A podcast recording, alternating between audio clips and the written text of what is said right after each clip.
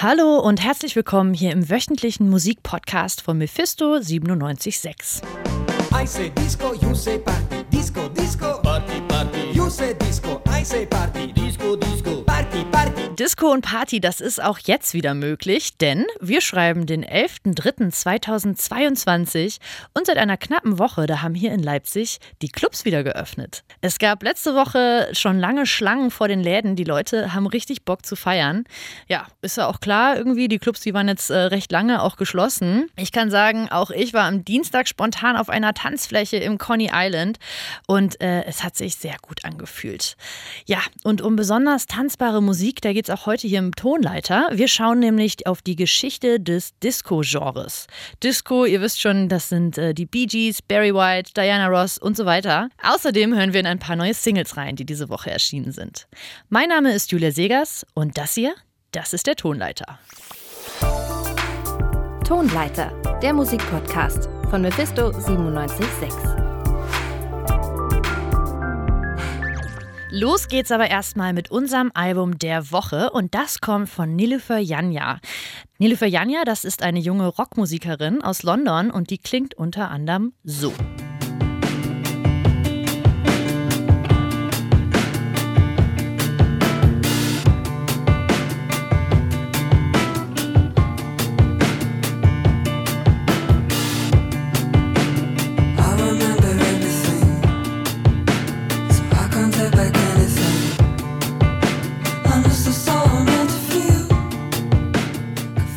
War der Song Midnight Sun und über den hat Julia Lorenz in der Zeit online geschrieben, es sei der beste Radiohead-Song der letzten zehn Jahre.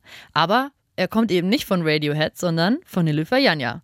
Und die hat jetzt ihr zweites Album veröffentlicht. Painless heißt das und meine Kollegin Marie Sänger, die hat sich das Album für uns angehört. Hallo Marie. Hallo Julia. Nilüfer schreibt also Songs, die Radiohead-Fans gefallen könnten. Ähm, heißt das, das Album ist im Plattenladen unter dem Label Rockmusik zu finden? Das klingt irgendwie ja fast zu angestaubt für eine Künstlerin, die so jung noch ist. Ja, also du kannst im Plattenladen schon in die Richtung gehen, aber in die klassische Rockecke einordnen würde ich ihre Musik jetzt auch nicht. Da definiert sie das Genre zu sehr für sich selbst und verarbeitet bei weitem nicht nur klassische Rockelemente in ihrer Musik. Das merkt man schon, wenn man den ersten Song hört. Da geht es direkt rein in Nilüfers Klangwelt mit Hip-Hop-Elementen. Hier zum Beispiel Breakbeats, mit denen sie das Album einleitet.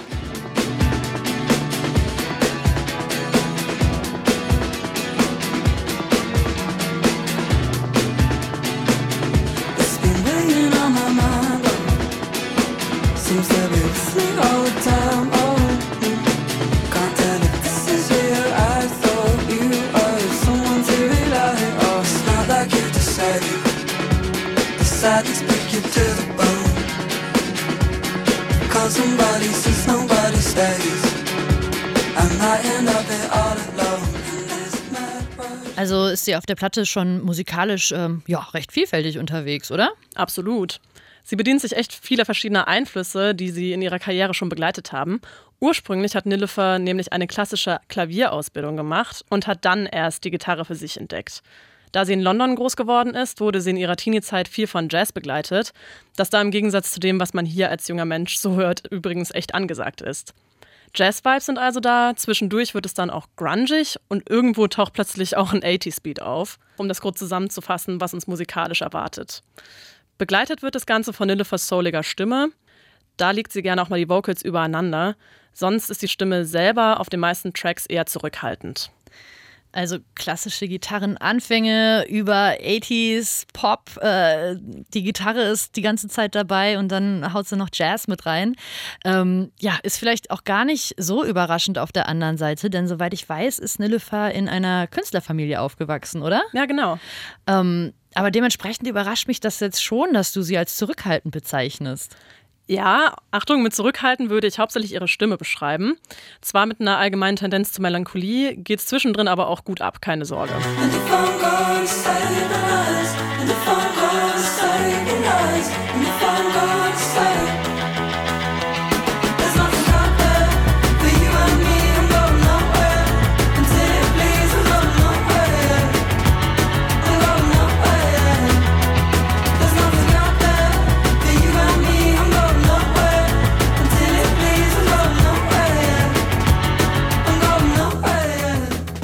Sehr dominant bei all dem ist immer ihre Gitarre. Die ist eigentlich die ganze Zeit mit dabei und zieht sich wie ein roter Faden durch das Album. Die wird auch von Liffer selbst übrigens gespielt und von ihr auch wahnsinnig vielseitig eingesetzt. Wie bei Midnight Sun zum Beispiel, wo die Gitarre gegen Ende krass durch die Lautsprecher dröhnt.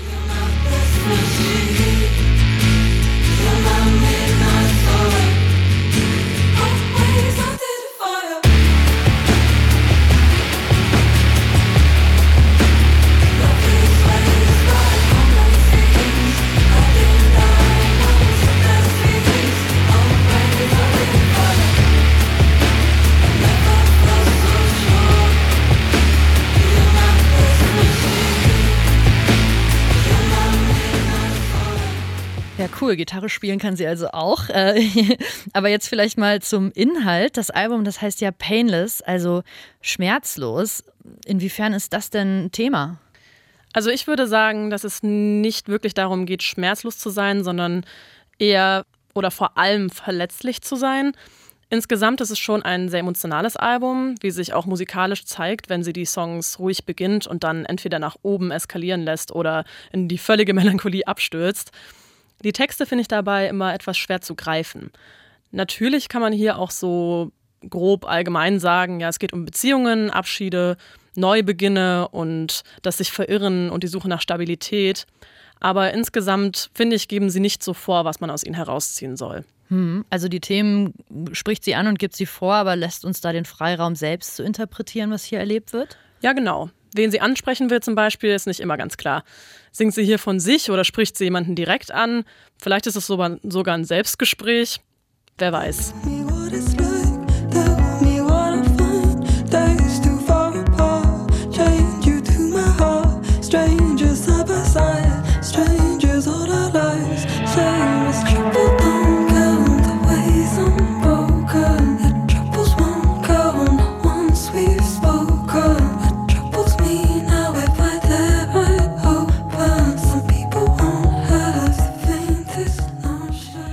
Uneindeutigkeit unterstützt aber auch die Lyrik meiner Meinung nach, was das Ganze etwas mystisch macht. Okay, alles klar. Ja, das klingt im, Großen und Ganzen ja aber schon so, als, als wärst du angetan von dem Album, oder? Ja, voll. Ich bin Fan. Man hat den Eindruck, dass sich Nilüfer endlich selbst gefunden hat und dazu auch ein, sich ein eigener Stil hinauskristallisiert, wie so eine eigene Handschrift. Die erste Platte wirkte im Kontrast dazu ja noch echt ein bisschen verschwommen und uneindeutig. Painless fühlt sich jetzt an wie ein Alternative Rock-Traum, in den sie uns einlullt. Verletzlich und mystisch, zwischendurch etwas verschwommen und dann wieder energischer und klarer, wie sich Träumen halt manchmal anfühlt. Ich denke, damit wird sie kein Geheimtipp bleiben, ehrlich gesagt.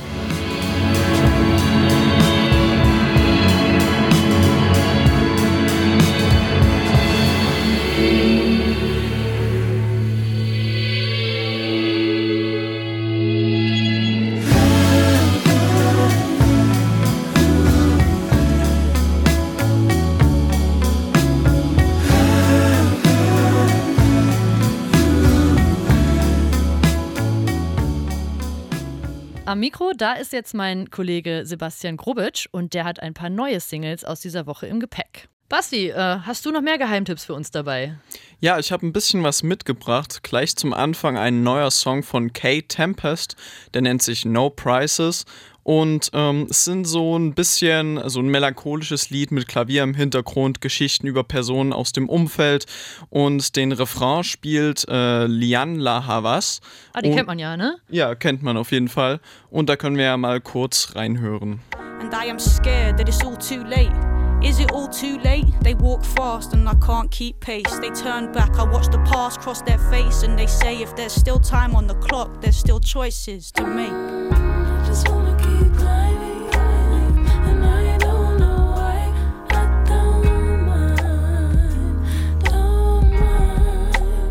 Ja, irgendwie so soulig, wie man es auch erwarten würde, so von Liane Havas, oder?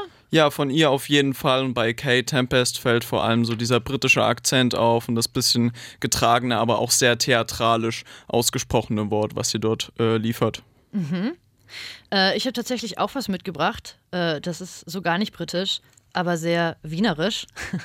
Und zwar gibt es einen neuen Song von Bilderbuch. Die veröffentlichen nämlich äh, demnächst ein neues Album.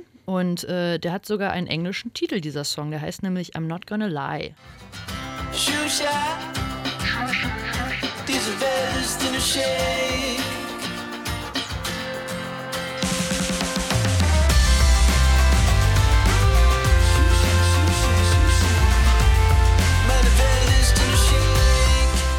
Ja, okay. Sehr interessanter Refrain. Hätte jetzt nicht erwartet, dass da auf einmal so viel Distortion da ist. Für mich ist es persönlich etwas zu viel rumgeblödel bei den Lyrics, so von wegen Schubidu, aber kann man auf jeden Fall machen.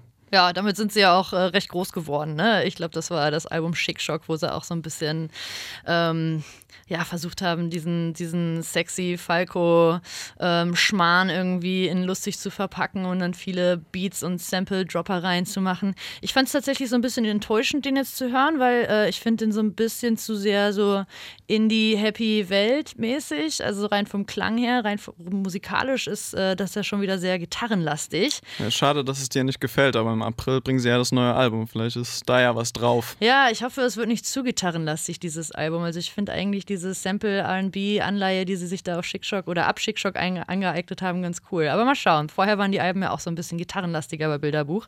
Ähm, mal, wir werden mal sehen, in welche Richtung das geht. Gut, dann gehen wir mal von Gitarren über in die düsteren Straßen Buffalos. Und zwar habe ich etwas von Benny the Butcher mitgebracht. Der veröffentlicht heute sein neues Album Tana Talk 4. Und ja, genauso wie ich es angeteasert habe, grimy Buffalo Street Rap, sehr tragende Beats äh, von The Alchemist, Hip-Hop-Urgestein produziert. Hören wir doch mal rein. They wanna know what I brought to Griselda. I say validity. They asking what work that niggas put in. I'm like, but didn't we? Problems, then I correct through the obstacles I progress. Illogical for them to feel they responsible for our success. Besides Kanye West, tell me who else I gotta respect. Cause I'm kinda perplexed. It's about time that I got my respect. It's the butcher, nigga. Ja, cool, gefällt mir. Ich mag auch den Namen, Benny the Butcher. Ich habe so eine Rap-Playlist zum Laufen. Ich glaube, da würde ich das auch direkt draufknallen. Ist schön energiereich und irgendwie lässt sich gut hören. Ja, auf jeden Fall. Dafür ist er auch bekannt. Ähm, natürlich macht er hier etwas Persönlicheres. Also ist jetzt nicht so das einfache Nebenbei-Listening, was man ja vielleicht auch beim Namen hört. Er ist Fleischer anscheinend. Aber ja, hat mir sehr gut gefallen und ich werde mir dann jetzt nach dem Podcast auf jeden Fall auch nochmal das Album reinziehen. Cool. Ja, ich habe noch einen letzten Song dabei. Äh, der kommt ähm, aus Deutschland diesmal. Und zwar ist das von der Band Not. Ähm, die kennt man noch nicht. Äh, das ist nämlich eine ganz neue Band. Die kommen aus Köln und Hamburg. Und das ist jetzt die zweite Single-Auskopplung aus ihrem Debütalbum. Und das wird heißen Die Wahrheit über Arndt. Und in diesem Song geht Arndt in den Zoo.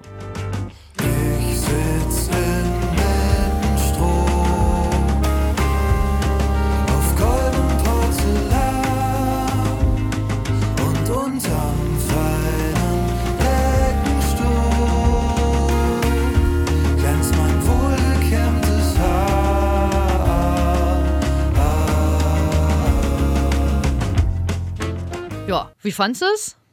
Was meinst du? Sehr, sehr interessant. Also es ist immer, man ist dann schnell so an der Stelle, wo man sagen wird, oh, sowas habe ich noch nie gehört. Aber es klingt tatsächlich sehr ungewohnt. Also dieses Saxophon im Hintergrund, mhm. so etwas langsam, aber auch die Stimme gefällt mir sehr gut, wie er da von seinen äh, wehenden Haaren erzählt und so. Kann man auf jeden Fall machen. Bin ich gespannt. Hat schon guten Humor, ne? Ich musste auch irgendwie direkt an Rocco Schamoni denken, vielleicht mit ein bisschen jazzigeren Einflüssen oder so. Äh, genau, das äh, ist auch äh, eine interessante Geschichte scheinbar, denn das Album wird ein autobiografisches Album über den Start-up-Gründer Arndt. Wir sind gespannt. Wir halten euch auf dem Laufenden. Ja. Ja, und vom ganz Neuen gehen wir jetzt äh, zum Schluss nochmal in die 70er Jahre zurück. Wer an die 70er Jahre denkt, der hat wohl direkt irgendwie so Hippies, Blumenkleider und bunte VW-Busse mit Peace-Zeichen im Kopf. Aber abseits dieser Peace-and-Love-Bewegung, da gab es noch eine ganz andere Strömung.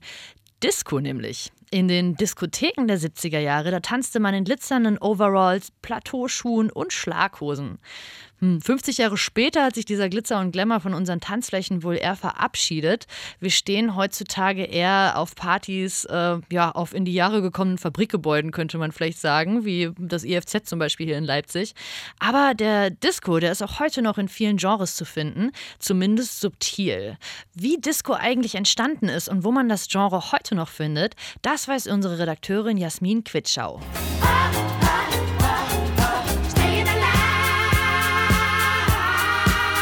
Das sind wahrscheinlich die Worte, mit denen man Disco am ehesten beschreiben kann. Die Glanzzeit des Genres ist eine Weile her. aber sein Einfluss ist über Generationen hinweg immer noch bemerkbar. Auch heute greifen Mainstream-KünstlerInnen wie Lady Gaga oder Dua Lipa gern wieder auf die groovigen Melodien zurück.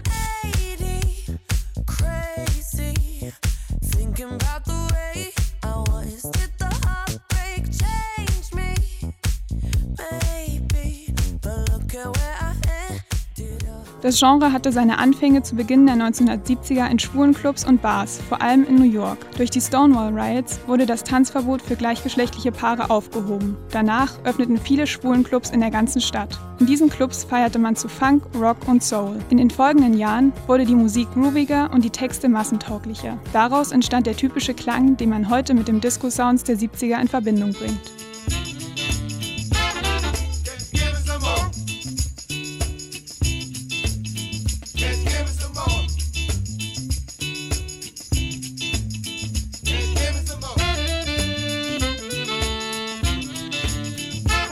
Songs wie dieser wurden auf den Hauspartys von David Marcuso gespielt. Er war ausschlaggebend für die Entstehung der Disco-Kultur in New York. Unter seinen Gästen wurden die Partys nur The Loft genannt. Diese waren sehr inklusiv und vielfältig, im Gegensatz zur damaligen gesellschaftlichen Lage. Das erste Mal wurden hier auch Platten nonstop gespielt, statt, wie vorher, Pausen für das Publikum einzulegen. Mancuso vermischte Funk, Soul, RB und Rock und legte damit den Grundstein für die Disco-Musik. 1974 begann Disco dann auch langsam von den New Yorker Clubs in den Mainstream überzuschwappen. Deshalb begann man auch Platten extra für Diskotheken zu produzieren. Kurz darauf tauchte Disco-Musik auch in den deutschen Charts auf. Bonnie M zum Beispiel feierte mit Daddy Cool Internationalen Erfolg.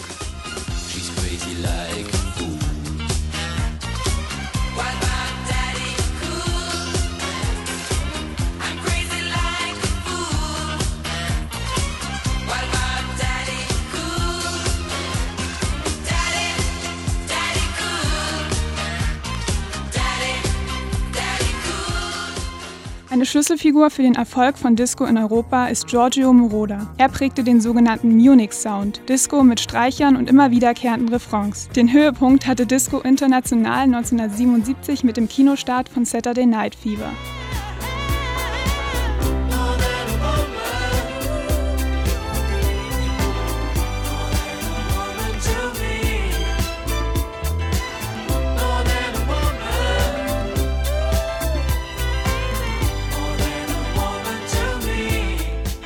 Der Film fand mit seiner Musik und der Darstellung vom glamourösen Nachtleben bei vielen Menschen Anklang. Songs wie Staying Alive oder Night Fever von den Bee Gees waren wochenlang in den Charts. Doch mit dem steigenden Erfolg kamen auch Proteste gegen Disco auf. Ende der 70er Jahre wurden bei einem Baseballspiel in den USA Disco-Platten in die Luft gesprengt. Diese Disco Demolition Night ging von einem US-amerikanischen Rockradio aus, denn die waren unzufrieden mit der Bevorzugung von Disco über Rock'n'Roll in der Musikindustrie. Amerika ist leider sehr rassistisch rassistisch. Ich glaube, da hatten zu viele farbige Leute zu viel Erfolg. Als Folge dieser Proteste benannten die meisten Musiklabels die Bezeichnung Disco in Dance Music um und wandten sich vermehrt lieber anderen Genres wie eben Rock zu. Disco starb damit aber auf jeden Fall nicht aus. Bis heute lassen sich viele KünstlerInnen von Songs aus der Zeit inspirieren. Es kam Elektrofunk, dann Elektro-Rap, dann House und dann ging's los.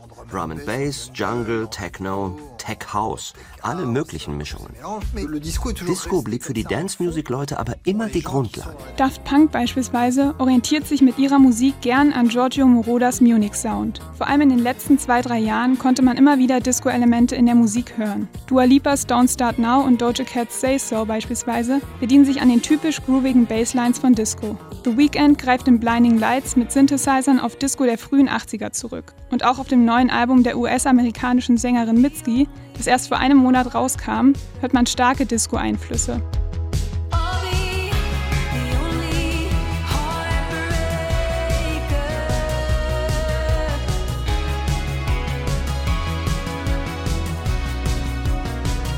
Ob das nun bedeutet, dass Disco ein Revival erlebt, ist fraglich. Aber eins steht fest: Disco wird, auch wenn nicht in dem Ausmaße wie vor 50 Jahren, am Leben bleiben. Na, dass uns Disco weiter erhalten bleibt, das hoffe ich zumindest doch sehr. Ich freue mich jedenfalls schon auf die nächste Italo-Disco-Party. Und auch äh, die Bee Gees, Daft Punk und Mitski, die will ich in meinen Playlists auf jeden Fall nicht missen. Apropos Playlist, ihr habt jetzt auf jeden Fall die Möglichkeit, direkt vom Podcast in unsere Playlist rüber zu klicken. Faust aufs Auge heißt die und darauf könnt ihr alles hören, was wir gerade bei Mephisto so hören. Denn, ja, das war es auch schon wieder für diese Woche. Ab nächste Woche, da mischen wir die Karten hier im Podcast so ein bisschen durch und probieren mal was Neues an den Reglern. Was genau das ist, das erfahrt ihr dann im nächsten Podcast. Und äh, ich wünsche euch jetzt erstmal viel Spaß mit der Faust aufs Auge Playlist und bis zum nächsten Mal. Tonleiter, der Musikpodcast von Mephisto 976.